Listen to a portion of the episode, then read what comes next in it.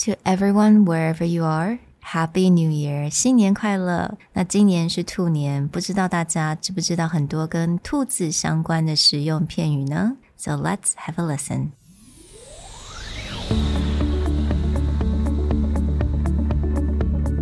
Hello，欢迎来到 Executive Plus 主管与沟通力的 Podcast。I'm Sherry, an educator, certified coach, and style enthusiast. 我相信专业有效的沟通是语言跟逻辑的完美结合。And I'm Nick, a startup consultant, corporate trainer, and late night gaming junkie. I believe great communication requires the right mindset and solid frameworks. 我们希望带给大家职场英语的技能、跨文化沟通技巧与其他能帮助您成为出色领导者的工具。Join us each week as we share our experience, research, and methodologies to take your communication and language skills from good to great.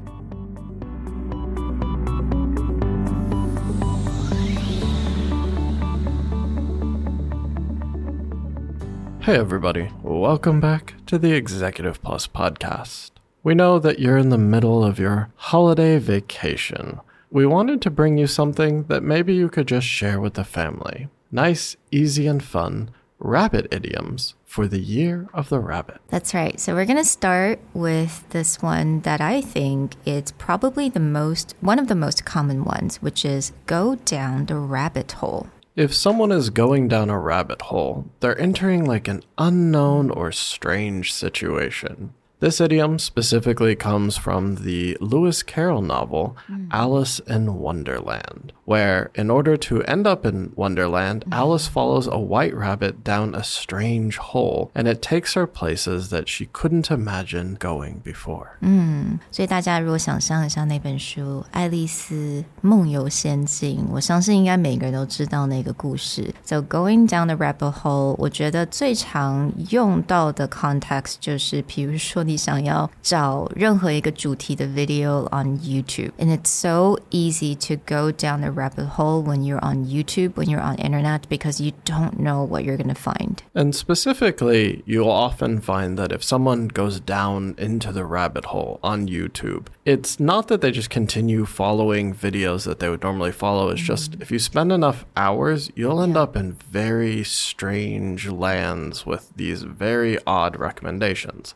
The same thought would be let's say that you're going to start a new project, and that project is a topic or an idea that you're very unfamiliar with, and you just really want to see something different, but you don't know what to expect. Then you may just say, All right, we're about to dive down the rabbit hole. Now, using kind of the same story, there's another idioms or another phrase that we may see here is mad as a March hare. Now, for any of you who have read the book, or of course, I think many of us have seen the Disney movie, mm-hmm. Alice eventually runs into two very special characters the Mad Hatter and the March Hare. Mm. And both of them are a little bit crazy.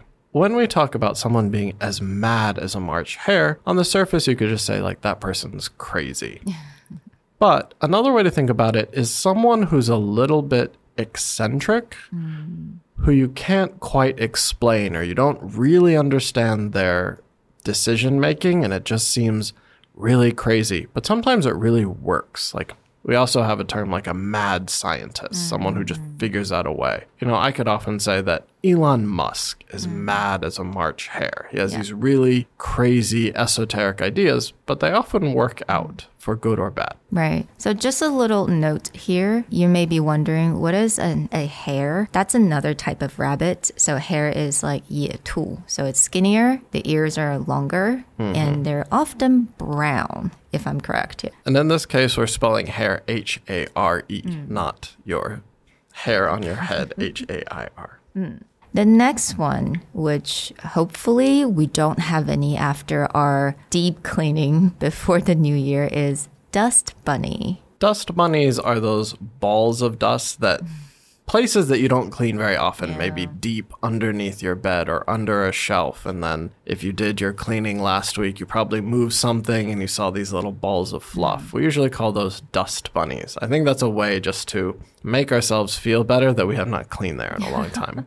or maybe just cute, you know, dust bunny because bunny tail it's kind of fluffy like a ball. So dust bunny，所以它就是那种灰尘啊积积了很久，就会像一球一样，然后常常都会在一些墙角啊，或者是那种我们椅子底下，可能大家在大扫除的时候就找到还蛮多的。So hopefully we are all dust bunny free. And if you need to convince your children that cleaning can be fun and cute, maybe you can throw this term at them and see if it changes their mind.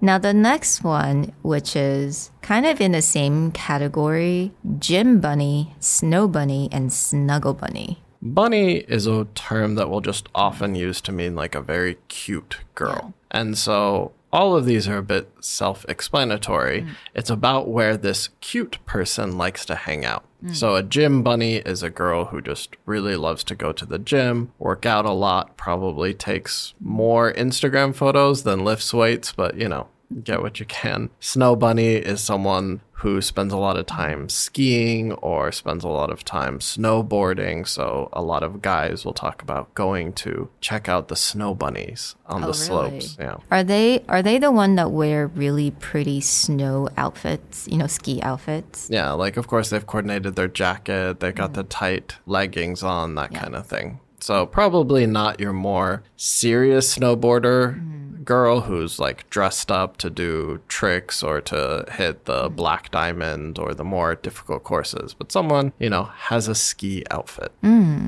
I'm uh, really jealous of that actually. Now, snuggle bunny, so basically it's self-explanatory, which is someone who likes to snuggle and usually they use this term to describe girl or someone very small or cute. Or has that cute personality. Maybe not a girl, it doesn't have to be a girl, but someone just likes to snuggle with their romantic partner. Now, the next idiom is something fun related to magic. And that's the idiom of pull a rabbit out of a hat. All of you can imagine this in terms of we've all seen cartoons or older magicians. This is a staple trick that you've got a nice top hat, it's mm. empty, and then you pull the rabbit out. It's magic. Mm. And in this case, the idiom is specifically to that, where someone pulls off some seemingly impossible task where it's almost magic. Then we'll say, at the last minute, they just pulled a rabbit out of a hat, meaning mm. they did something miraculous. Mm. The next one, which is Nick's favorite, which is rabbit food. I hate rabbit food. This idiom is simply used to describe food that you feel is bland or tasteless, as mm. though you are a poor rabbit and all that people feed you is raw vegetables. So if you just say something like, What's with this rabbit food? Maybe they take you to a vegetarian restaurant, but you're a steak person. You'd be like, Why are you taking me to eat rabbit food? Would we say that rabbit food has a negative connotation to it? Yeah, in this case, rabbit food is not a positive Oh, okay, 所以就是 connotation. 哈，你带我吃这种东西。 Yeah. What kind of rabbit food is this? yeah, exactly. Why are you feeding me this rabbit food? Oh, that's not good.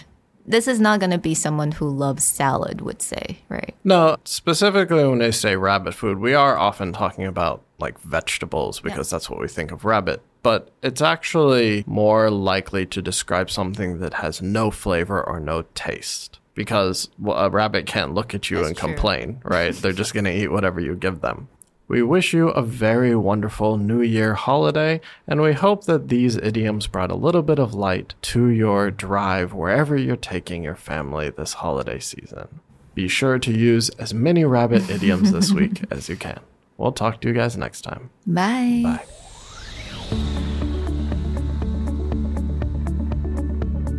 The Executive Plus podcast is a Presentality Group production, produced and hosted by Sherry Fang and Nick Howard. You can search us on Facebook, 主管英文 Executive Plus. You can also find us on Instagram, Communication R&D, and email us at sherry at epstyleplus.com.